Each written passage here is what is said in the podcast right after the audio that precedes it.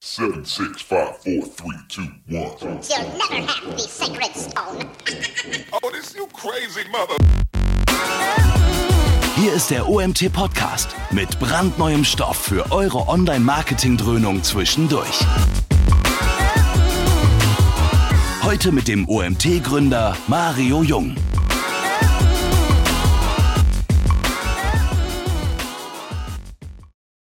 So, wir haben noch eine Minute vor drei. Nein, jetzt ist auf drei Uhr umgesprungen. Ja, ich begrüße euch zu unserem nächsten Webinar. Heute haben wir ein ganz spannendes Thema. Deshalb besonders spannend, weil es kam als Wunsch aus unserer Clubgruppe. Als ich vor circa sechs Monaten mal gefragt habe, äh, gibt es irgendwelche Themen, die euch interessieren?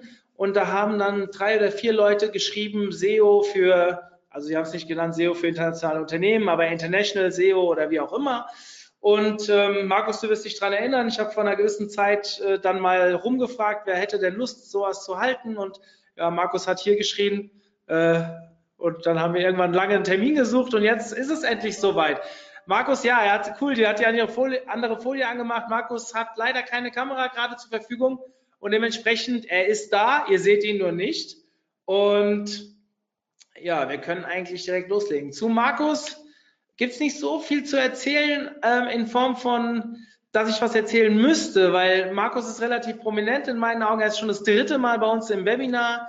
Ähm, wer bei den Semi Awards war, war er nominiert als einer der SEO-Persönlichkeiten überhaupt. Ähm, ja, Chefredakteur vom Suchradar. Also wer dem Magazin noch nicht folgt, äh, macht meiner Meinung nach einen großen Fehler. Also ihr hört schon raus, wenn ihr Markus bis jetzt nicht kennt, solltet ihr euch mal mit ihm connecten und ihn auf jeden Fall verfolgen. Ich freue mich, dass er auch ein drittes Mal hier wieder seine Inhalte zum Besten gibt.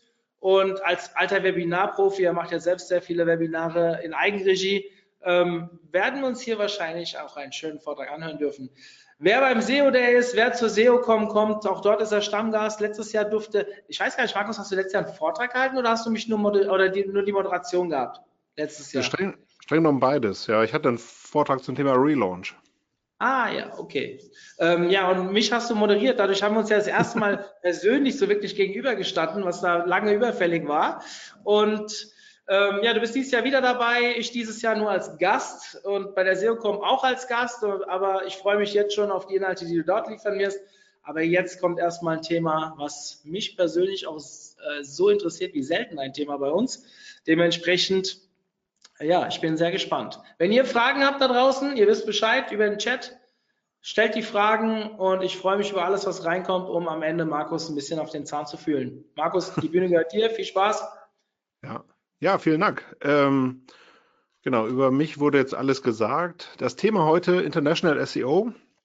Da geht es halt darum, was, ja, was müsst ihr da draußen machen, wenn ihr eine Website habt und ihr wollt mehr als eine Sprache oder mehr als ein Land erfolgreich abdecken. Und das ist so, hat sich so in den letzten Jahren zu einem meiner Lieblingsthemen entwickelt. Und ja, das Wissen möchte ich gerne mit euch teilen, weil ich finde, da wird gerade im deutschen Mittelstand, ich weiß jetzt nicht, ob der, ob äh, ja, ihr quasi dazugehört, aber wir sind ein sehr exportorientiertes Land und ich finde, da wird immer noch sehr, sehr viel falsch gemacht. Und ähm, gerade bei so Sachen, die wir uns gleich angucken, wie Haref Lang, das habe ich noch nirgendwo korrekt implementiert gesehen. Aber deswegen gucken wir uns das einfach mal an. Ich habe so ein paar Aspekte mitgebracht und einer, der bei uns in einem Workshop äh, eigentlich immer einen relativ großen Raum einnimmt, ist das Thema Domain-Strategie, weil das kennen vielleicht viele. Domain-Strategie ist sowas, das wächst so mit der Zeit und niemand hinterfragt es irgendwann mal. Und ja, ein bisschen Vorwissen dazu, was man wissen muss. Es gibt eigentlich zwei Arten von Domains. Eigentlich total banal. Es gibt einmal auf Länder ausgerichtete Domains, sogenannte CCTLDs. Das ist das, was wir kennen, ne? .de, eine AT, eine CH, eine FR.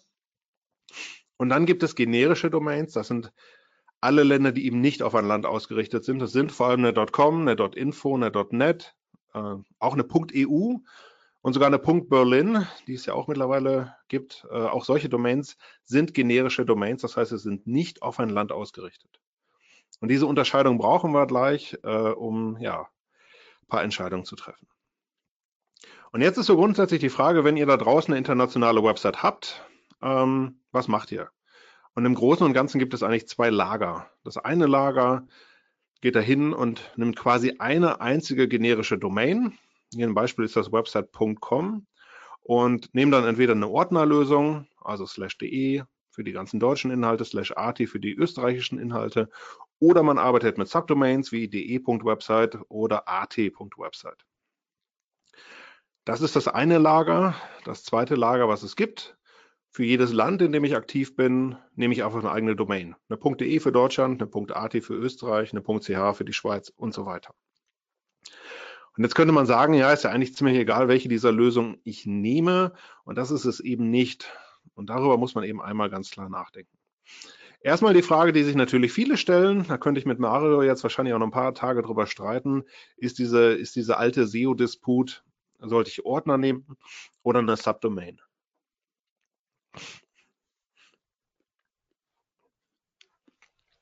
Entschuldigung, ich bin noch ein klein bisschen verschnupft. Also, beides geht.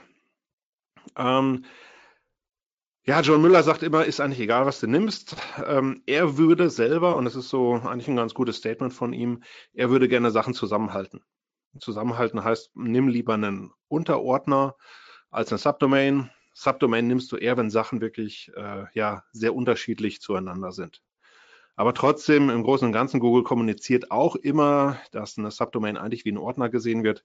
Glaube ich nicht. Auch da haben wir ein paar Studien zugemacht und eigentlich festgestellt, dass Ordner in der Regel besser funktionieren. Aber ähm, ja, unseren Kunden würde ich auch immer einen Ordner empfehlen und nicht eine Subdomain.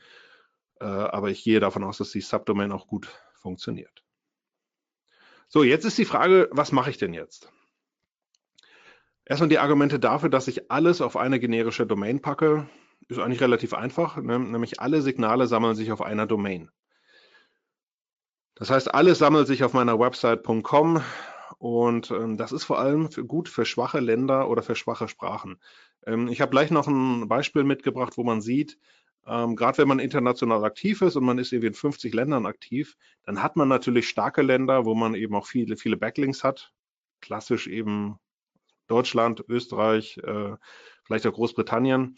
Aber ich habe natürlich auch Länder, wo ich relativ schwach bin, wo ich einfach faktisch keine Links bekomme, ähm, weil ich in dem Land vielleicht auch überhaupt keine, keine echte Präsenz habe. Und da muss man sagen, dann ist es besser, alles auf einer generischen Domain zu sammeln mit Ordnern oder Subdomains, weil davon die kleinen Länder profitieren können. Wenn ich viele verschiedene länderspezifische Domains nehme, dann äh, Vorteil ist natürlich, ich habe eine optimale Länderausrichtung. Also jede Domain ist optimal auf das jeweilige Land ausgerichtet, von der Domain her. Aber das Problem ist hier eben, die Websites profitieren eigentlich nicht wirklich voneinander. Das heißt, ein Link, der auf die .de geht, davon hat die .at erstmal überhaupt nichts. Und manche gehen dann natürlich einfach den Weg, dass sie sagen, dass sie das mischen. Auch da gibt es relativ viele Beispiele, gerade so bei Mittelständlern, oder auch wenn man sich die DAX 30 Unternehmen anguckt, äh, die machen das auch zum Teil, ähm, dass man sehen kann, für meine Top-Märkte, für meine Top 5 Märkte habe ich eine länderspezifische Domain, also eine .de, eine .fr, eine .it. Und alle anderen Länder, die jetzt eben nicht so stark sind, die nicht so wichtig für mich sind, die sammle ich dann einfach auf einer generischen Domain. Also ich habe eine .de und eine fr und für meine schwächeren Länder ähm, nehme ich halt eine generische Domain. So, jetzt ist die Frage so, ähm, wie komme ich denn jetzt zu einer Entscheidung? Also welche dieser beiden Sachen nehme ich? Was sind Aspekte, über die ich nachdenken muss? Und ein Aspekt ist natürlich wirklich, das hatte ich schon angesprochen, das Thema Links. Nach wie vor sind externe Verlinkungen sehr, sehr wichtig. Und da muss ich mich natürlich fragen, wenn ich jetzt zehn Domains habe, also zehn länderspezifische Domains und alle kriegen so ein paar Verlinkungen ab, dann ähm, ja, ist das jetzt nicht so die Hölle. Oder ich bündle alle dieser Links auf einer einzigen Domain, sodass diese Domain natürlich insgesamt viel, viel stärker ist. Und da muss man natürlich eher sagen, äh, das ist eher ein, eine Empfehlung dafür, eben nicht das zu machen, was hier passiert. Ähm, das Domain-Portfolio von Stiga hier ist äh, ein ganz typisches Bild. Ne? Ich habe das eben angesprochen. Es gibt ein paar Länder ähm, in so einem internationalen Konzern, die dann sehr, sehr stark sind. Ne? Die .de äh, oder Schweden und Polen sind offensichtlich sehr stark verlinkt. Und dann habe ich äh, Länder unten wie, wie Irland oder Litauen, wo es halt kaum Links gibt. Und wenn man sich diese Links dann konkret noch anguckt, die die haben, dann kommen die zum Teil aus dem eigenen Netzwerk oder sind auch wirklich minderwertigste Websites. Ähm, auch das kann sein, so dass die realen Zahlen hier eigentlich noch viel schlimmer aussehen. Und dann muss man eben ganz einfach sagen, ähm, dass ich hier in den Ländern, ähm, ja, die so am anderen unteren Ende der Skala angesiedelt sind, ähm, dass ich dann relativ wenig gute Rankings zusammenkriege. Und ähm, genau, dann muss ich mir halt überlegen, habe ich Länder, in denen ich wirklich schlecht verlinkt bin, habe ich Länder, in denen ich auch überhaupt keinen Linkaufbau hinbekomme, in denen ich auch keine überragende Marktbekanntheit hinbekomme. Und dann würde ich eben nicht diesen Weg hier gehen, dass ich sage, für jedes Land hole ich mir eine länderspezifische Domain. Das zweite, worüber ich nachdenken kann, das ist mittlerweile nicht mehr so extrem, aber wir hatten den Fall in der Vergangenheit und deswegen ist es, muss man schon mal drüber nachdenken. Ähm, wenn man viele Länder hat im Konzern, im Unternehmen, dann hat man auch viele Möglichkeiten, dass mal jemand aus der Reihe tanzt. Und wir hatten den Fall, dass eben die, äh, in dem Fall war es, äh, war es sogar das Büro in Russland, die haben ihr eigenes SEO gemacht und haben natürlich Links gekauft. Äh, übrigens lange nachdem die Russen-Links damals bekannt geworden waren.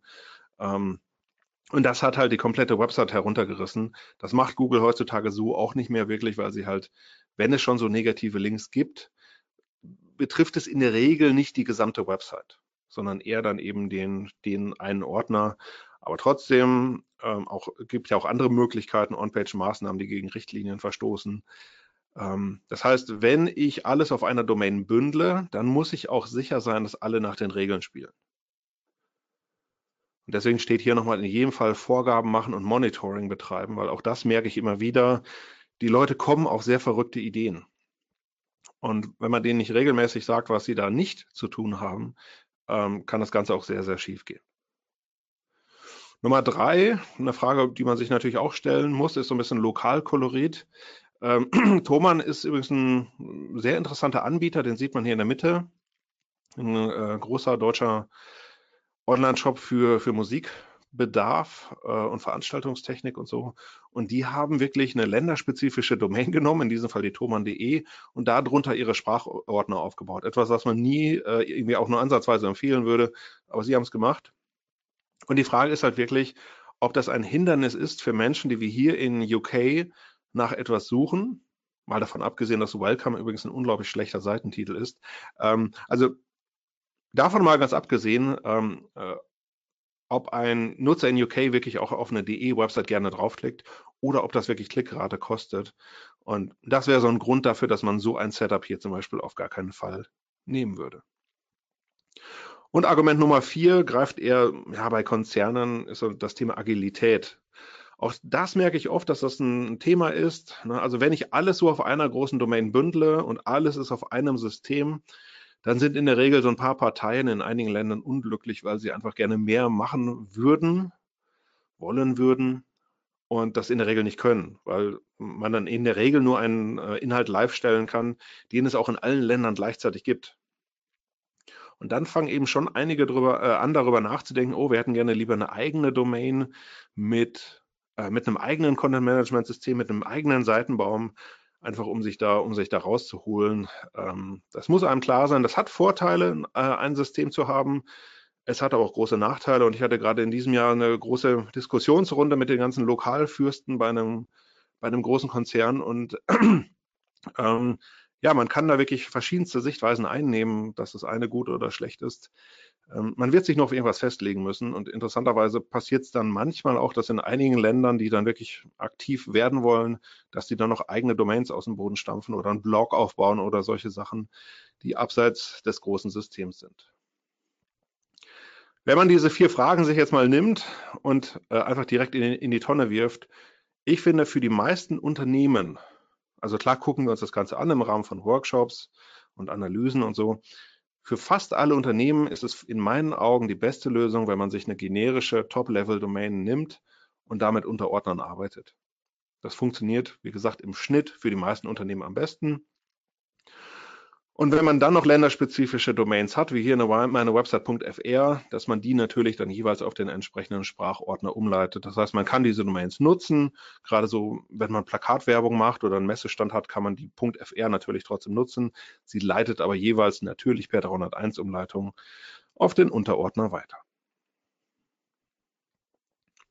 Soviel zum Thema Domain-Strategie. Ähm, ja, die nächste, der nächste Baustein ist das Thema Ausrichten auf Länder.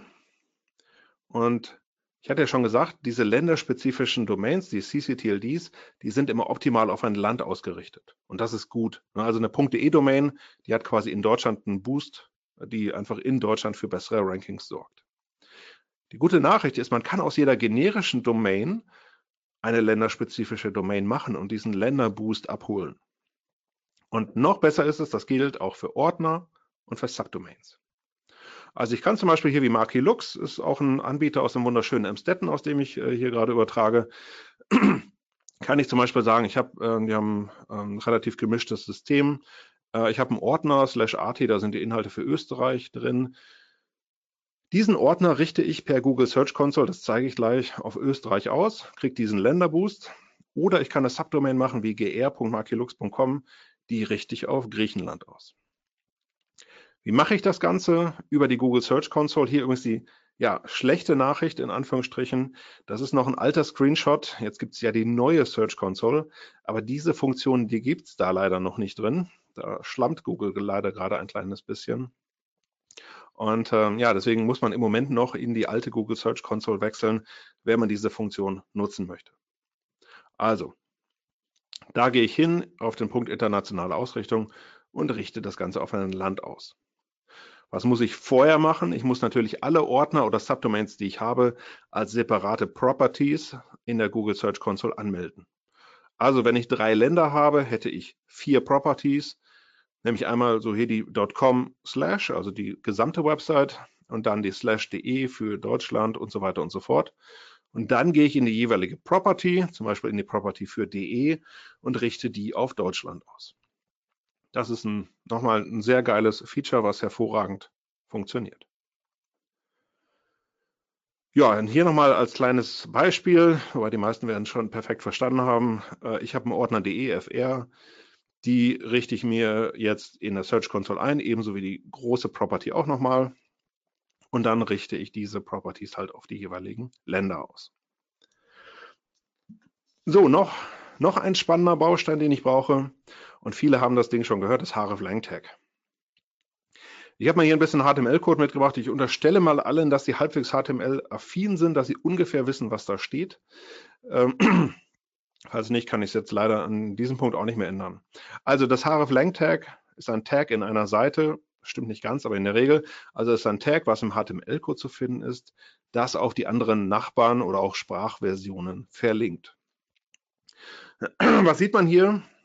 Ähm, man sieht zwei Seiten, also jeder blaue Block, äh, Block ist eine Seite. Das eine ist die deutsche Seite für Wintergartenmarkisen und das andere ist die englischsprachige Seite für Wintermarkisen. Und in beiden Seiten steht der exakt gleiche Code drin, nämlich zwei href-lang-Tags. Und die definieren, welche Versionen dieser Seite gibt es. Da steht einmal rel alternate hreflang gleich de und rel alternate hreflang gleich en. Und davor steht jeweils die URL. Und so weiß Google eben ganz genau, diese Seite ist hier, ist hier für deutsche Suchanfragen und die andere ist für englische Suchanfragen. Das heißt, wenn jetzt jemand in Google Deutschland sucht und Google würde ihm eigentlich aus irgendeinem Grund die englische Seite äh, zeigen wollen, dann weiß Google, nee, das ist die falsche Seite, ich muss ihm jetzt eigentlich die deutsche Seite zeigen. Warum macht man das? Nochmal, das Tag legt für eine, für eine ganz bestimmte Seite, also nicht für die ganze Website, sondern jeweils pro Seite muss das Tag da drin sein, diese Nachbarn fest, die Sprachversion. Und das primäre Ziel ist das richtige Ausliefern. Das heißt, der Besucher kriegt in dem Augenblick, wo er etwas sucht, in Google direkt die für ihn passende Seite ausgeliefert. Hier sieht man mal so ein, so ein Beispiel aus der Vergangenheit wenn man sich mal, wir gucken ähm, auf den Sichtbarkeitsindex gemessen aus Google Österreich. Man sieht, es gibt zwei Kurven, nämlich eine rote und eine blaue. Die rote für, die, für Zalando.de Und da sieht man so, 2012, 2013 war es so, wenn jemand in Österreich gesucht hat, hat er mit einer viel höheren Wahrscheinlichkeit die DE-Domain ausgeliefert bekommen, obwohl die AT für ihn eigentlich besser gewesen wäre. Warum passiert das? Ja, es passiert halt, weil die DE deutlich besser verlinkt war und weil Google von der DE einfach bessere Signale gesehen hat und sich dann dafür entschieden hat. Aber eigentlich inhaltlich war es falsch. Und dann haben sie so Ende 2013 angefangen, die hreflang-Tags einzubauen. Dann haben sie die später nochmal ausgebaut. Das sieht man auch. Das ist jetzt ein bisschen hin und her. Und dann sieht man eigentlich so ab ja, April 2014 geht die rote Kurve eindeutig nach unten. Das heißt, in Österreich wird bevorzugt jetzt die Zalando AT ausgeliefert. Jetzt könnte man natürlich fragen, warum ist die rote Kurve eigentlich, also warum ist die immer noch über Null? Warum werden in Google Österreich immer noch Zalando.de Seiten ausgeliefert? Das liegt in diesem Fall einfach an Zalando, weil Zalando nicht alle Seiten internationalisiert hat. Es gibt also nach wie vor einige Seiten, ähm, die es für Österreich, also auf Zalando.at nicht gibt und dann greift Google eben doch auf die Zalando.de zurück. Wenn es aber so wäre, dass es jede Seite gäbe, dann würde sich die rote Kurve auch zum Schluss an die X-Achse dran schmiegen. Wichtig ist, hreflang kann benutzt werden, um Seiten auszurichten auf eine Sprache und auf eine Kombination aus Sprache und Land. Es kann nicht dafür benutzt werden, um eine Seite auf ein Land auszurichten. Es geht immer nur in Kombination Sprache und Land. Ist ja auch ein hreflang und nicht, ne, also hreflang für Sprache und nicht ein href Country. Deswegen braucht man, wenn man mal ein klein bisschen drüber nachdenkt, braucht man das hreflang primär, ähm, wenn ich äh, irgendwo eine, eine, Mixtur habe. Das heißt, ich habe zum Beispiel äh, die gleiche Sprache, aber andere Länder. Das kennen wir natürlich in der Dachregion vor allem. Es gibt eine einheitliche Sprache, nämlich Deutsch, äh, sicherlich mit Dialekten und so, aber wenn wir das mal ignorieren, in drei Ländern wird eigentlich die gleiche Sprache gesprochen. Oder es gibt so Länder wie Belgien, die halt zweisprachig sind, wo es einen äh, französischsprachigen Teil und einen niederländischsprachigen Teil gibt. Und auch da ist es halt wichtig, dass der Besucher auf der für ihn richtigen Seite landet. Und solche Sachen kann ich mit Haareflängen modellieren. Die häufigsten Fehler, man könnte das jetzt auch positiv formulieren, wie muss so ein href-lang-Tag eigentlich aussehen? In dem href-lang-Tag werden ja URLs genannt. Die URLs müssen dem jeweiligen Canonical Tag der Seite entsprechen. Die sollten natürlich nicht für Suchmaschinen gesperrt sein. Die sollten HTTP-Code 200 haben. Ähm, die, der Code sollte auch auf allen Seiten, auf allen Sprachversionen identisch sein. Und vor allem eine Selbstreferenz sollte drin sein. Das erscheint erst unlogisch. Also in der Seite für Deutschland steckt zum Beispiel auch nochmal der Code für Deutschland drin, obwohl er den ja technisch gesehen eigentlich gar nicht braucht.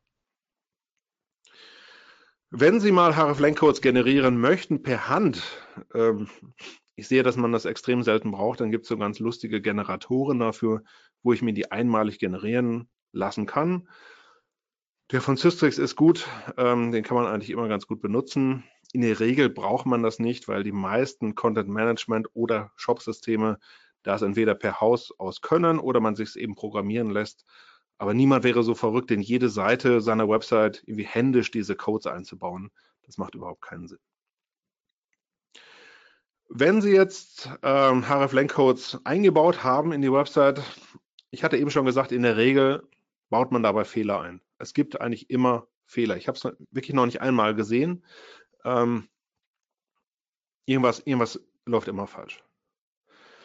Fürs Debugging, ähm, mein, also was heißt Geheimtipp? Ähm, auch dafür gibt es einen Report in der Google Search Console. Auch der wieder erstmal aktuell nur in der alten Google Search Console, finde ich auch sehr ungeschickt, ist aber leider so.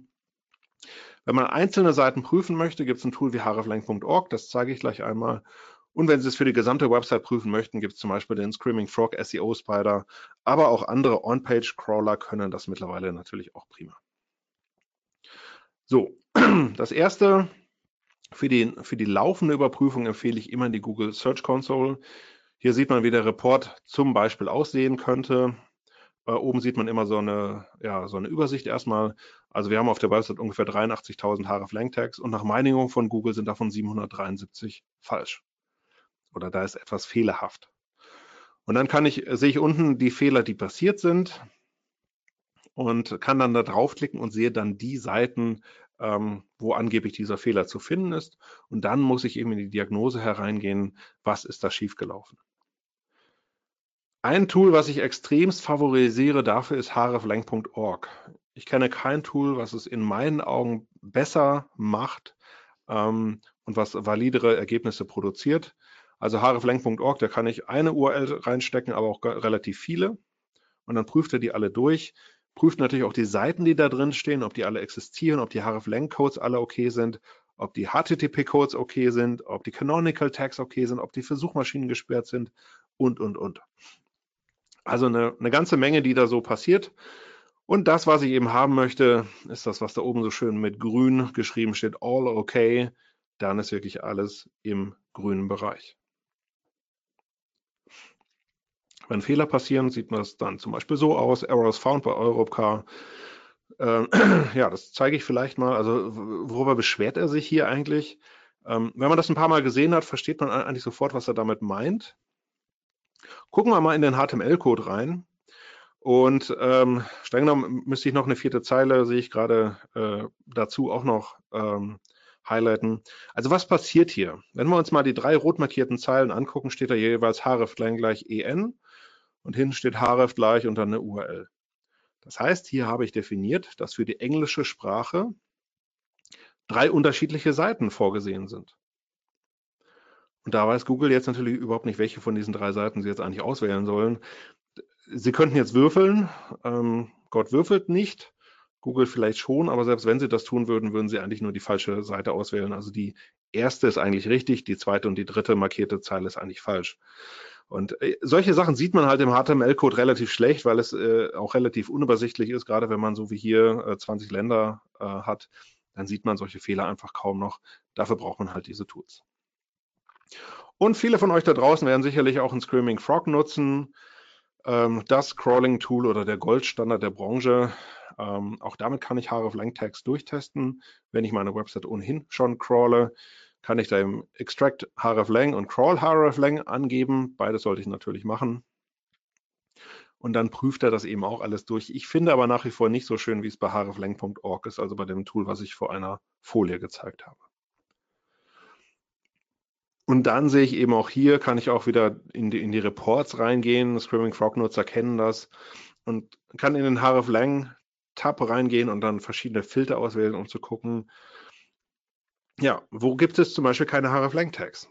Und da sieht man schon, dass es offensichtlich auf zalando.de einige Seiten gibt, wie irgendwelche Glossar-Seiten, die einfach kein hreflang Tag haben, weil es diese Inhalte vielleicht eben nicht für alle Sprachen gibt. Und dann gibt es noch eine Besonderheit, nämlich das sogenannte X-Default-Tag. Wir haben eben gesehen, als, als hreflang schreibe ich meistens eben so eine Kombination aus Sprache oder Sprache und Land, also sowas wie de oder de-at. Ähm, ich kann aber auch schreiben hreflang gleich x-default. Wofür ist das gut? Das brauche ich dann, um eine Seite anzugeben, wo Besucher äh, landen, für die keine andere Regel greift. Also angenommen, ich habe oben drei Tags und oben steht hreflang gleich de, äh, hreflang gleich en und hreflang gleich fr. Dann weiß ich, okay, die deutschen Nutzer oder die deutschsprachigen landen auf der, die englischen auf der und die französischsprachigen auf der. Und jetzt ist die Frage, wo landet eigentlich der Nutzer, der Italienisch sucht? Das hätte ich ja nicht definiert. Und dann kann ich eben dieses x-Default angeben, was eben sagt, okay, wenn für dich keine andere Regel greift, also wenn es für dich kein hreflang-Tag gibt, dann schicke noch bitte auf diese Seite. Typischerweise ist das eine Startseite oder eine Seite, wo ich dann meine Sprache auswählen kann. Wer noch mehr zum Thema hreflang braucht, gerne zum Beispiel bei unserem Blog. Ich hab, ähm, arbeite jetzt seit einem ja, Vierteljahr an diesem hreflang FAQ. Äh, also wann immer Google irgendwas dazu sagt oder es Änderungen gibt, trage ich sie dort ein. Im Moment sind 22 Fragen. Ähm, man kann href-lang-Tags auch im HTTP-Header unterbringen, in XML-Sitemaps. Ist die Reihenfolge überhaupt wichtig? Gibt es Ranking-Effekte? Also alle diese Fragen beantworte ich da. Wer sich dafür interessiert, gerne mal reingucken. An dieser Stelle eine Frage beantworte ich vorab. Ähm, verbessern href-lang-Tags eigentlich das Ranking? Und die Frage kann man eigentlich relativ leicht beantworten. Nein, das tun sie nicht. Sie sorgen eben wirklich nur dafür, dass ein Nutzer die korrekte Seite ausgeliefert bekommt, aber sie verbessern das Ranking nicht. Das war früher mal die Hoffnung. ähm, ja, die sich leider nicht bewahrheitet hat. Man sollte es natürlich trotzdem machen, ähm, einfach damit die Nutzer auf der richtigen Seite landen, aber sonst mehr auch nicht. So, was ist noch wichtig bei internationalen Websites? Zum einen kann man ja oben im Content die Sprache definieren. Ich habe da mal XX geschrieben und da kann man dann eben die Sprache eintragen und kann sagen, das ist DE oder FR oder IT. Nochmal funktioniert für die Sprache. Google selber sagt, sie brauchen das Tag nicht. Das heißt, selbst wenn Sie da was eintragen oder wenn ihr da was eintragt, ist es eigentlich egal. Google guckt wirklich nur auf den Content der Seite. Ähm, es kann aber sein, oder es ist sogar so, dass andere Suchmaschinen wie Bing sich dieses Tag trotzdem angucken Deswegen, wenn man es mit einem überschaubaren Aufwand machen kann, sollte man es auf jeden Fall auch setzen. Das zweite, einer meiner Lieblingsfehler, ehrlich gesagt, das muss einem klar sein, auch Google ruft eure Website hier auf. Und die haben den Googlebot, der kommt von einer ganz bestimmten IP.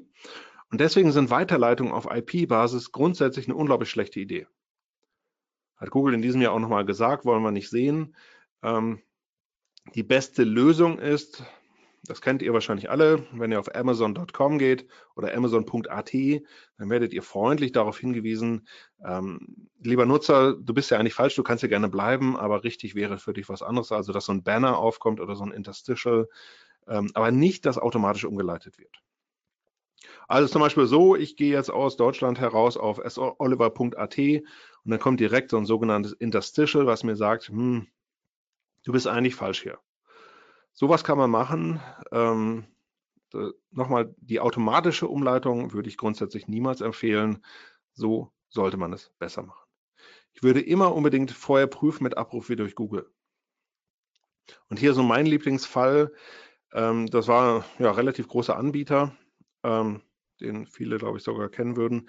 Ähm, ja, was haben die gemacht? Die haben ähm, sich ein schönes Update für ihr Content Management System besorgt und das Management-System fing jetzt auf einmal an zu erkennen, von welcher IP der Nutzer herkam, hat gesehen, oh, ähm, der Nutzer kommt ja aus Amerika und folgerichtig liefere ich ihm äh, immer den englischen Baum aus. Also wer Abruf wieder durch Google kennt, weiß, was das hier bedeutet. Ich habe versucht, Slash abzurufen und Slash wird automatisch umgeleitet auf Slash en.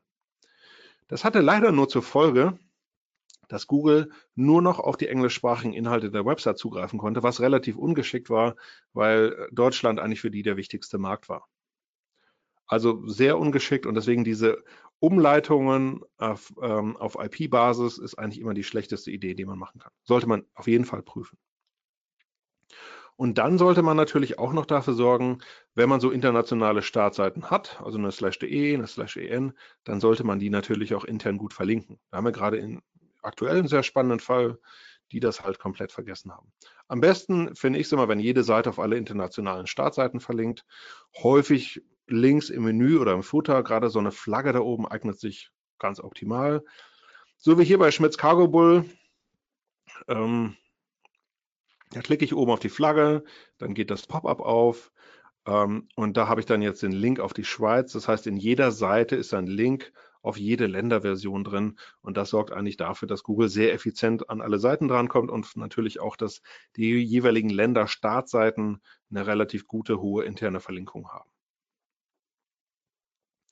Und dann ist noch die Frage, wie baue ich eigentlich meine Struktur der Website auf? Und ähm, wenn ich mir mal so, so ein Standardunternehmen ausdenke, ähm, die haben drei Ordner, DE, ATCH, eben für Nutzer aus Deutschland, Österreich und der Schweiz. Und jetzt ist die Frage, was ist eigentlich auf der Startseite? Also wenn ich Slash aufrufe, was passiert dann? Und der schlechteste Fall, der passieren kann, ist wirklich auf der Startseite steht so, hallo lieber Nutzer, schön, dass du da bist. Wir haben für dich drei Ordner, nämlich die EATCH und jeder kriegt dann so ein Drittel von dem Linkgewicht ab, deswegen steht da jeweils 33 Prozent. Warum ist das schlecht? Naja, die Startseite hat in der Regel das höchste Linkgewicht und die niedrigste Klicktiefe. Das heißt, die Startseite kann natürlich relativ gut ähm, eigentlich für generische Suchanfragen ranken. Und wenn meine Startseite aber nur eine Verteilerseite nach unten ist, dann funktioniert der ganze Spaß einfach nicht mehr. Deswegen Empfehlung wäre das umzubauen. Angenommen, Deutschland wäre der wichtigste Markt für diesen Anbieter, dann könnte man das so umbauen, dass Slash auf slash.de umleitet. So kriegt die deutsche Startseite das meiste Linkgewicht. Und weil sie dann auf die anderen beiden verlinken, kriegen die halt ein bisschen weniger Linkgewicht. Das ist allerdings vollkommen okay. Oder alternativ kann man auch sagen, unter Slash kommt direkt der deutsche Inhalt, der leitet gar nicht erst weiter. Ähm, Finde ich vom Tracking äh, sehr unschön, weil man halt nicht so eine schöne Trennung hat in Web-Analyse-Diensten. Aber kann man natürlich auch machen, habe ich in der Praxis aber noch extremst selten gesehen. Auf Deutsch ganz einmal ist die, ist die Frage, landet der Nutzer, wenn er website.com slash besucht, auf der wichtigsten Länder- oder Sprachversion? Das muss eigentlich passieren. So eine Verteilerseite, die eben erstmal sagt, hallo lieber Nutzer, ähm, wo willst du eigentlich hin, ist in der Regel die schlechteste Lösung. So, was noch? Tipps, häufige Fragen, äh, gerade Fragen, die ich aus vorherigen Webinaren, aber auch aus vielen Seminaren und Workshops mitnehme. Eine Frage ist natürlich, wenn man jetzt sowas wie mit der Domain-Strategie da vorne gerade rückt, dann muss man natürlich irgendwie mal vielleicht einen Domainwechsel machen. Und es gibt immer die klare Empfehlung, dass man nicht zu viel auf einmal macht. Also Sachen lieber voneinander zu trennen. Wenn ich vielleicht auch noch von HTTP auf HTTPS wechsle und so, dass ich solche Sachen lieber erst nacheinander mache. Dass ich erst einen Domainwechsel mache und später ähm, komplexere Sachen umbaue, weil ansonsten kann es eigentlich nur schief gehen. Lieber nacheinander, genau. Genau, und natürlich immer der Hinweis bei einer, beim Domainwechsel immer 301 Umleitung und in der Google Search Console anmelden. Auch dieses Feature gibt es in der neuen Google Search Console noch nicht. Serverstandorte. Ich habe hier noch mal ein Statement von Matt Katz herausgesucht, wer den noch kennt bei Google. Ähm, John Müller hat sich ähnlich dazu geäußert, deswegen ähm, gönne ich Matt noch mal ein bisschen äh, posthume Ehrung. Muss man ganz ehrlich sagen, ähm, der Serverstandort ist in der Regel nicht relevant. Manchmal hat man das so, dass hast einen Konzern, der hat 20 Länder, Versionen und ähm, hosten das jeweils in einem, in einem jeweiligen Land, was ein riesiger organisatorischer Aufwand ist, nur weil sie glauben, das sei für SEO besser. Faktisch äh, ist es wirklich nicht relevant. Ja, was mache ich, wenn ich ein Land mit mehreren Sprachen habe? Auch das kommt relativ oft, weil viele interessanterweise äh, unserer Kunden auch in Belgien aktiv sind. Ähm, ja, klassisch würde man das eben so aufbauen, dass man eben sagt, ich mache, ich mache zwei Ordner für Belgien, nämlich einen für den niederländischen, einen für den französischen Teil. Beide dieser Ordner richte ich jetzt auf Belgien aus und dann baue ich mir halt ein href Tag ein, was das Ganze eben für mich unterteilt. Das heißt, Google teile ich so mit, wer in Belgien sitzt und Französisch sucht, der kommt auch auf die jeweilige Sprachversion. Ja, brauche ich eigentlich noch lokale Domains? Ähm, na, also wenn ich einfach nur eine generische Domain einsetze, brauche ich die wirklich noch? Theoretisch nein. Ich würde sie natürlich trotzdem reservieren, nochmal 301-Umleitung einrichten und vor allem auch prüfen. Also http-status.io ist so mein Lieblingstool, was ich immer jemandem empfehlen kann. Wird übrigens gerade gelauncht und sieht noch einen Tacken besser aus.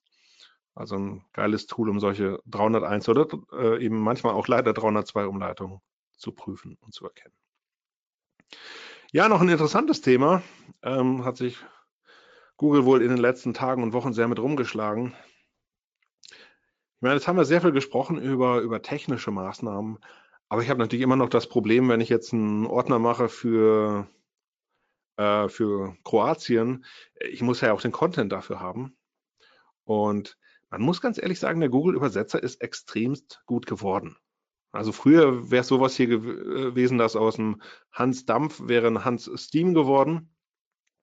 Ähm, es gibt immer noch Fälle, wo er das Ganze ähm, komplett daneben übersetzt, keine Frage, aber grundsätzlich ist er extremst gut geworden. Google selber hat da, äh, hat sich mehrfach dazu geäußert und hat gesagt, ja, ähm, sie haben da ein bisschen Problem mit. Sie hätten die Sorge, dass automatisch übersetzte Inhalte, die ich einfach so auf die Website stelle, die könnten wie Low Quality aussehen, Low Quality Content und könnten in der Folge dann auch zu einer Abstrafung oder Abwertung führen. Kann natürlich passieren. Ich weiß, dass relativ viele da draußen es einfach mal drauf ankommen lassen und äh, ja, eben einfach mal äh, Mist machen in der Beziehung. Ähm, ja, ich hätte jetzt keine klare Empfehlung dafür. Ähm, grundsätzlich sagt Google auch, und da gibt es ein spannendes Statement von John Müller, ähm, ihr, ihr könnt das machen, es kommt immer auf den Intent an. Wenn ihr das macht, um quasi einfach den, ja, um Google zu verarschen, ist nicht so gut. Wenn ihr es macht und diesen Text dann trotzdem noch, ähm, also als, als, äh, als Vorlage für eine Übersetzung zu nehmen, aber trotzdem noch Hand anlegt, dann ist es okay. Naja. Und dann ist noch die Frage, brauche ich einen href-lang-Tag, wenn ich nur eine Sprache habe? Fresenus ist zum Beispiel so ein, so ein, Beispiel, die haben wirklich nur dieses eine href-lang-Tag da drin. Ähm, bringt das was? Äh, schadet nicht, ist aber natürlich auch nicht sinnvoll, denn nochmal href-lang hilft mir nur dann, wenn ich verschiedene Sprachen äh, abdecke in verschiedenen Ländern. Ja, und damit komme ich schon mal zum Schluss. Hoffe natürlich noch auf ein paar geile Fragen von euch. Also wichtig ist primär wirklich erst nochmal, ähm, wenn man irgendwie äh, anfängt, darüber nachzudenken, in, äh, nachzudenken, international zu gehen, über Domain-Strategie nachdenken und vor allem auch über die Struktur der Website. Also gerade das mit den Ordnern, Subdomains, wie baue ich das alles auf? Was habe ich eigentlich alles so an, an, an Assets auf der Website, dass ich das alles gerade ziehe? Hilfreich ist in jedem Fall das href lang Tag. Es wird allerdings auch oft überschätzt. Denn wie gesagt, einen Ranking-Vorteil dadurch gibt es nicht. Es sorgt nur dafür, dass der Nutzer das, die für ihn richtigen Inhalte entdeckt. Das war es soweit von mir.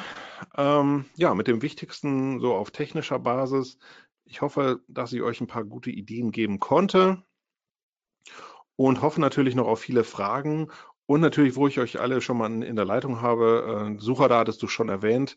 Wer noch ein bisschen was hören möchte, sei natürlich immer auch auf Search Camp verwiesen, meinen Podcast, in dem es auch um solche Themen geht.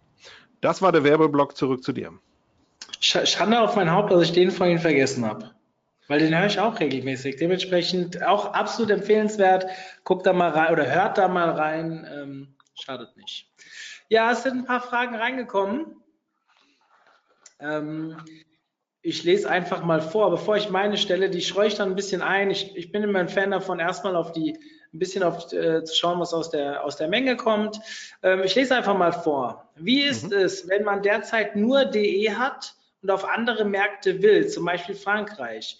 Könnte man auch de slash fr machen oder wäre es besser, dann eine neue Domain .com slash fr anzulegen? Das hattest du, glaube ich, beantwortet, aber vielleicht willst du ja, mal genau. kurz wiederholen. Also erstmal ist es immer eine unglaublich schlechte Idee, eine länderspezifische Domain zu nehmen und da dann Unterordner draufzubauen. Das heißt, eine .de slash fr würde ich persönlich nicht machen. Ich hatte das Beispiel mit Thomann, bei denen das hervorragend funktioniert. Aber Thomann ist natürlich auch ein hammerhartes Kaliber und bei denen funktioniert das interessanterweise. Ich würde es aber trotzdem niemals empfehlen. Was ich in dem Fall empfehlen würde, also du hast eine DE-Domain und dann wollt ihr international gehen, ich, ich, würde es, ich würde es ehrlich gesagt zweischrittig machen. Ich würde als erstes einen Domain-Umzug machen, das heißt, aus der .de machst du eine .com und dann wartest du erstmal, also quasi bis du den Domain-Umzug durch hast. Und im nächsten Schritt fügst du dann, also wenn das alles funktioniert hat, ähm, fügst du deine ganzen Ordner hinzu, also verschiebst deine Inhalte in slash .de und legst einen slash .fr oder slash .it oder sowas Ordner an. Das ist der sicherste Weg, um einfach nichts zu verlieren. Ja. Ähm, an der Stelle will ich ganz kurz, bevor nachher alle weg, wegspringen, das nächste Webinar ankündigen. Wir sind am 2.11., also das müsste der Freitag sein, wenn ich mich recht entsinne, um 11 Uhr mit dem Thema UX-Analysen, ähm, ich gucke nach rechts, weil ich es ablesen muss, UX-Analysen mittels Software-Simulation vor der Programmierung. Ähm, ein ganz spannendes Thema in meinen Augen, stammt auch so ein bisschen aus der Community. Wir hatten ein Clubtreffen in Berlin, wo Wolfgang, der dieses äh, Webinar halten wird, eine rege Diskussion zu dem Thema angefangen hat und ich habe ihn irgendwann festgenagelt. Ähm, wenn du das genauso gut weißt, dann kannst du uns ja allen mal was davon erzählen. Also ich freue mich, wenn ihr dabei seid. Also alle, die eine Webseite oder einen Shop von euch ähm, haben, Thema UX sollte auch im Rahmen von bessere Nutzerwerten, sprich SEO-Anstrengungen ähm, auf jeden Fall ein Thema von euch allen sein. Ich freue mich, wenn ihr wieder dabei seid. Die URL haue ich euch jetzt kurz mal in den Chat. Das heißt, wenn ihr euch da anmelden wollt, würde ich mich sehr freuen. So, nächste Frage. Was würden Sie empfehlen? Ey Leute, auch zu dir, Markus. Wir sind hier per Du. Immer, ja. Nicht so viel sitzen. Das, das tut unserer Branche nicht gut, habe ich immer so das Gefühl. Ähm, also ich, ich, ich texte mal um. Was würdest du empfehlen, wenn es schon mehrere Jahre eine Länderdomain gibt und erst dann eine Internationalisierung erfolgt? Dennoch ändern auf .com? Es geht mehr oder weniger selber ja. rein, oder? Ja, gleiche Frage. Ähm, ja, gerade ein Domain-Umzug, wenn man den sauber vorbereitet, ist in der Regel komplett problemlos zu machen. Und deswegen, wenn man international gehen will, geh auf eine generische Domain, zieh das Ganze um, lass es ein paar Wochen liegen, bis alles äh, drüben ist und dann fang an, diese Ordner auszubilden oder Subdomains, was immer du möchtest. Mhm. Würdest du Geo-Redirects für die User aus bestimmten Ländern empfehlen oder stören sich die Google-Bots daran? Ja, das hatte ich ja eben, ne? diese, diese IP-Redirects niemals, niemals, niemals machen. Das ist, ähm, also klar gibt es ja Tricks, dass man sagt, wir, wir machen irgendwie ein JavaScript und das sperren wir dann für Suchmaschinen, damit Google das gar nicht sieht. Es kann eigentlich nur schiefgehen alles. Ähm, also ich würde es niemals machen. Das hreflang sorgt, wie gesagt, eigentlich dafür, dass, dass solche Fehler nicht wirklich passieren sollten. Zumindest über den Traffic, der über Suchmaschinen kommt. Der sollte dann sauber sein. Ähm, Ansonsten, äh, wenn ihr es machen wollt unbedingt, ähm, würde ich es auf jeden Fall sehr rigoros testen und ihr müsst eben wirklich dafür sorgen, dass die Suchmaschinen eben nicht umgeleitet werden. Das kann man natürlich anhand vom User Agent erkennen, anhand der IP-Range oder sowas. Kann man alles machen. Ich habe aber eben auch schon Fälle gesehen, wo Leute sich sehr viel dazu überlegt haben und es später doch schiefgegangen ist, weil irgendwann irgendjemand diesen Code verändert hat und es dann trotzdem wieder automatisch umgeleitet wurde. Deswegen, ich bin da sehr vorsichtig, aber nur weil ich jetzt auch schon ja, zehn Jahre lang ungefähr äh, Sachen gesehen habe, die ich, glaube ich, hätte nie sehen wollen. Ja, das glaube ich. Ähm, hast du dich mit diesem IP Directions schon mal auf nationaler Ebene beschäftigt? Ähm, ehrlich gesagt nicht, weil äh, nochmal, also unsere Kunden machen keine IP Redirects. Da sind wir auch relativ strikt, das sagen wir, das, das, äh, das macht auch keinen Sinn. Ähm, klar, wer das machen möchte, aber ich würde es immer eher irgendwie äh, optional machen und äh, oder über einen Banner oder ein Interstitial. Ähm, ja, genau. Also wir haben irgendwann einen Kunden mal übernommen, der eine Plattform für ganz Deutschland halt anbietet und wirklich regionale Events aussteuert. Ähm, Fehler ohne Ende, bin ich bei dir. Die wollten davon aber partout nicht ab, aus UX-Gründen und so weiter, kann man von halten, was man will. De facto, es hat uns fast ein Jahr gekostet, dass das jetzt fehlerfrei läuft. Und wir haben es nicht programmiert, sondern immer nur gefeedbackt und aus SEO-Sicht ein bisschen versucht zu betreuen.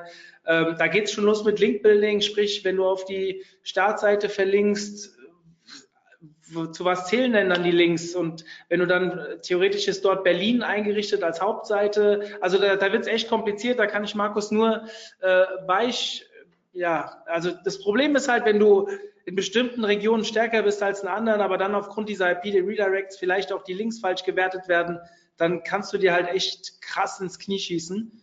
Und da muss man echt ganz krass viel testen und ich würde auch die Finger davon lassen.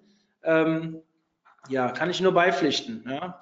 Ähm, wird hreflang Tag das Browser Geotargeting überschreiben? Ähm, ich bin mir gerade nicht sicher, ob ich die Frage inhaltlich komplett verstehe. Also das hreflang dient ja nur dazu, dass, dass Google das Ganze sieht und dann entscheidet, wo der Nutzer herkommt das, wo der Nutzer herkommt, das holt er sich natürlich schon aus dem Browser raus. Also äh, quasi, wenn, wenn du zum Beispiel in, in, im Browser eingestellt hast, deine, deine Sprache ist, ist halt Englisch, dann wird eben das übermittelt und das und da greift dann auch das hreflang. Also das hreflang überschreibt es nicht, aber es greift eben natürlich über Google darauf zu. Hm. Ich bräuchte für .com-Startseiten verschiedene Texte für zum Beispiel Australien, UK und USA. Die Unterseiten sind aber sind aber gleich sein. Okay, das ist schlecht, ist schlecht geschrieben. Die Unterseiten sind aber gleich. Was wäre die beste Lösung? Ähm, also sprich, du hast quasi, ähm, wenn wir kurz dabei bleiben, du hast, äh, ich weiß jetzt gerade nicht, was das Beispiel war, also du hast zwei englische Sprachseiten, einmal für Australien, einmal für Großbritannien und auf beiden steht aber eigentlich der gleiche Text drauf. Das kannst du natürlich machen, also mit dem hreflang kriegst du das hin. Ähm, von daher sehe ich nicht ganz das Problem. Wahrscheinlich hat jemand Angst vor Duplicate Content. Ähm, der greift hier aber nicht, weil du eigentlich über das hreflang dokumentiert hast, wofür du das machst. Google sagt natürlich schon, wenn die Seiten komplett identisch sind, ähm, dann neigen wir eher dazu, das hreflang zu ignorieren. Das heißt, man sollte die Seiten natürlich schon irgendwie äh, individualisieren durch, weiß ich, lokale Ansprechpartner. Also gerade bei bei B2B-Firmen hast du dann halt eben so klassisch die, die Adresse drauf oder ähm, weiß ich, dass du spezielle Fachmessen hast, die für das Land jetzt gerade relevant sind. Ähm, also individualisieren würde ich das schon. Ich würde nicht wirklich eine eins zu eins identische Startseite da machen und das alles über Haare auf Längen abfeiern, weil es eben dann manchmal einfach nicht funktioniert. Mhm. Ähm, was kann man machen, wenn die GTLD nicht verfügbar ist, sondern nur die CCTLD, Brand Domain? Hier funktioniert die Länderausrichtung in der GSC auch nicht, da die Automat diese automatisch auf das Land, beispielsweise DE, ausgerichtet ist. Gibt es hier noch andere Möglichkeiten?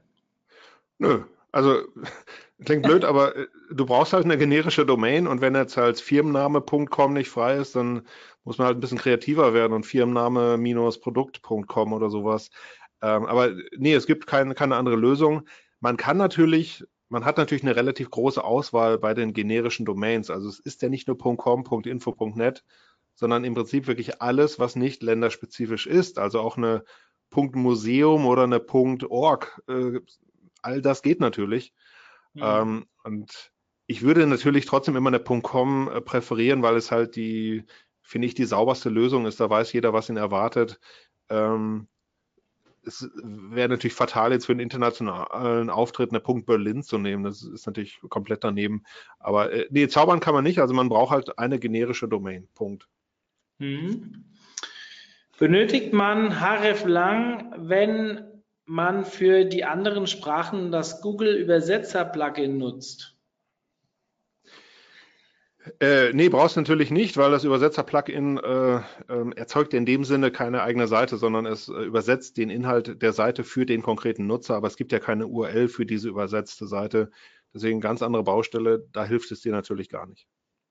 Mhm. Wie lange dauert es ungefähr, wenn ich die Domain-Strategie von de auf .com ändere? Was weiß ich, einen Monat. Ähm, es hängt ein bisschen auch von der Größe der, der Website ab, aber äh, am Ende des Tages geht es eigentlich unglaublich schnell, weil ähm, gerade wenn du es in der Google Search Console vorher anmeldest und du hast alle Signale richtig gemacht, das hat Google jetzt ein paar Milliarden Mal gesehen, so ein Domain-Umzug, das können sie wirklich sehr effizient handeln. Und wenn ihr da einen Monat das Ganze erstmal, äh, also den, den, den Rauch sich, sich äh, ähm, setzen lasst, ähm, dann reicht das in der Regel auch vollkommen aus. Mhm. Was, wenn man eine de.xxx.com hat, also Subdomain für Deutschland und danach auf Ordner umzieht, um die Schweiz, Österreich, Deutschland einfacher zu targeten? Der Content bleibt aber gleich für die, für die ganzen Länder. Wie sieht es mit den Canonicals aus? Sollte die AT und CH auf die DE zeigen? Also am saubersten wäre das natürlich.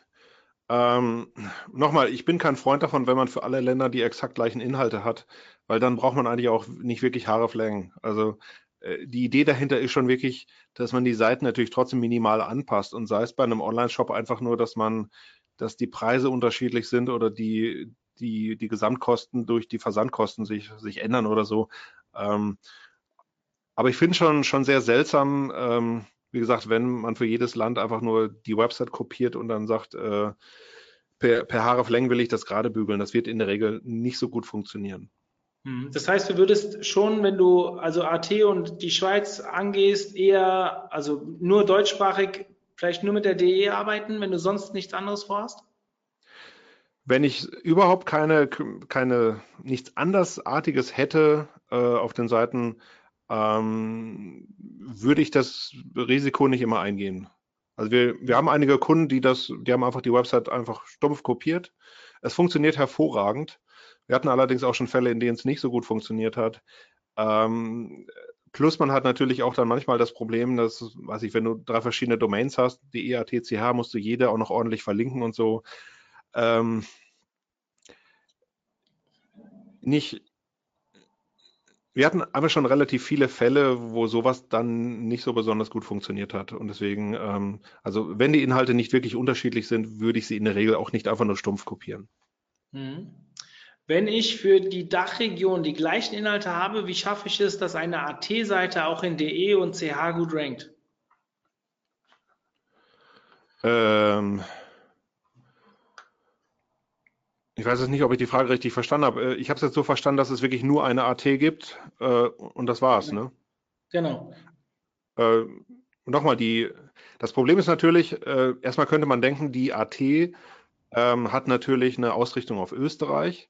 Das heißt, die hat quasi diesen Domain-Boost für Österreich. Ähm, das hilft natürlich jetzt für Deutschland erstmal wenig. Ich kann sie auch nicht neu targeten, weil sie, sie ist halt spezifisch oder fix auf Österreich ausgerichtet. Ähm, na, das, es klingt blöd, aber äh, wenn dir in diesem Fall, und so ist es ja in der Regel Deutschland wichtiger wäre als Österreich, weil es einfach von der Anzahl der Einwohner her viel größer ist, dann wäre es geschickter, auf eine DE zu wechseln, weil die zumindest dann auch das ideale Targeting für Deutschland hat. Mhm. Gut, dann eine Sprache wird ja auch in mehreren Ländern gesprochen. Wir haben, ah, okay, die Frage hatten wir schon, okay. Ähm, ja, dann gehen die Fragen weitestgehend zu Ende. Ähm, ich gucke jetzt mal auf die Uhr. Wir sind kurz vor vier, wir sind gut in der Zeit. Also wenn ihr noch was habt, ich möchte eigentlich, muss ich noch auf was hinweisen? Wir haben, ja, wer von euch kommt auch hier? Wir haben ja lauter SEOs, die heute zuhören. Ähm, SEO Day und SEO Expert Day. Also sprich, ähm, hilf mir kurz, Markus, der SEO Day ist am 8. Der Expert Day ist am, 6, äh, am 7. Am und 7, am 6. Ja. an dem Vortag von dem Expert Day haben wir ein Clubtreffen in Köln, also extra in Köln, weil wir ja schon viele vielleicht in der Stadt sind, Wer von euch Bock hat, am Vorabend schon anzureisen, falls er aber zum Expert Day kommt, für die, die vielleicht erst zwei Tage später zum SEO Day kommen, wird es uninteressant, wenn sie von weiter her, also uninteressant ist es nicht, weil wir haben super Vorträge. Ähm, der Jens Fauldraht, der René Demand und der Robin Heinze, ihr kennt sie alle aus unserer Webinarreihe oder von diversen Konferenzen, halten einen halbstündigen Vortrag bei diesem Abend Stammtisch des OMT Clubs. Ähm, wir sind aktuell bei ungefähr 50 Anmeldungen, 60 Plätze haben wir. Also wenn noch einer Bock hat, da vorbeizukommen, 18.30 Uhr geht's los und in der OMT Club Gruppe auf Facebook, da ist die Anmeldeliste. Falls ihr noch keine Clubmitglieder seid, ähm, das ist kostenfrei, omt.de slash club, meldet euch an. Ihr kriegt, glaube fünf Stunden später plus minus, ich habe euch nie erzählt, dass das automatisiert ist, ähm, eine E-Mail mit der Clubgruppe, eine Begrüßung und wo die Clubgruppe zu finden ist, dann könnt ihr euch da anmelden oder ihr schreibt mir einfach an mario.omt.de, dass ihr dabei sein wollt. Wie gesagt, 6.11.18.30 Uhr. Meine Bitte nur, wenn ihr euch anmeldet, dann kommt bitte auch, weil es gibt nichts Ärgerlicheres als No-Shows. Wir besorgen Essen, wir besorgen Getränke und wenn dann tonnenweise Pizza kalt wird und keiner mehr isst. Das ist einfach nicht schön, weil einer muss das bezahlen, auch wenn das in dem Fall nicht wir sind, sondern die Jungs von Morfire uns einladen und genau dort werden wir auch das Treffen halten. Wir sind in den Räumen von Morfire mitten in Köln und wer Bock hat und am nächsten Tag eh mit uns auf den Expert Day geht, um die Ecke ist der, ist der Zülpicher Platz, da gibt es ein paar schöne Bars, wo wir theoretisch um 22 Uhr dann auch noch weitermachen können. Markus, dir vielen, vielen Dank für deine Zeit. Wir sehen uns auf dem SEO Day als nächstes. Ja, auf jeden Und Fall. Danke für die Inhalte. Die Präsentationsfolien, weil jetzt gerade noch zwei gefragt haben, kriegen wir geschickt, stellen wir mit dem Video online. Das Video wird spätestens bis morgen 11 Uhr online sein, weil dann gehen die Mails raus. Also alle, die jetzt dabei waren, ihr braucht euch um nichts zu kümmern. Ihr bekommt morgen eine Mail um 11 Uhr automatisch, wo ihr die Inhalte findet. Und ja, und dann könnt ihr euch das gerne nochmal nacharbeiten, beziehungsweise halt die Folien auch rausziehen. Oder wie gesagt, beim SEO Day einfach mit Markus persönlich darüber reden. Genau. Jo, vielen Dank. Gerne. Dann euch allen einen schönen Nachmittag und wir sehen uns hoffentlich dann am Freitag wieder zum UX-Thema von Wolfgang. In diesem Sinne, bis dann. Ciao, ciao. Ciao.